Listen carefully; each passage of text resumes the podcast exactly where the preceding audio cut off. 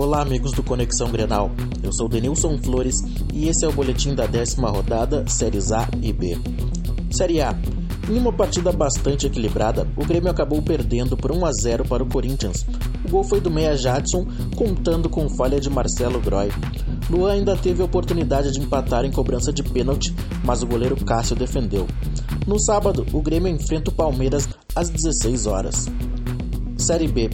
O Inter enfrentou o Brasil de Pelotas e venceu por 1 a 0 com o um gol do volante Fabinho improvisado na lateral direita. Diferente de outras partidas, vimos um Colorado jogando com domínio das ações. Teve oportunidades para matar o jogo, mas desperdiçou. No sábado, o Inter recebe o Boa Esporte no Beira Rio às 16 horas e 30 minutos. Para o Conexão Grenal, Denilson Flores.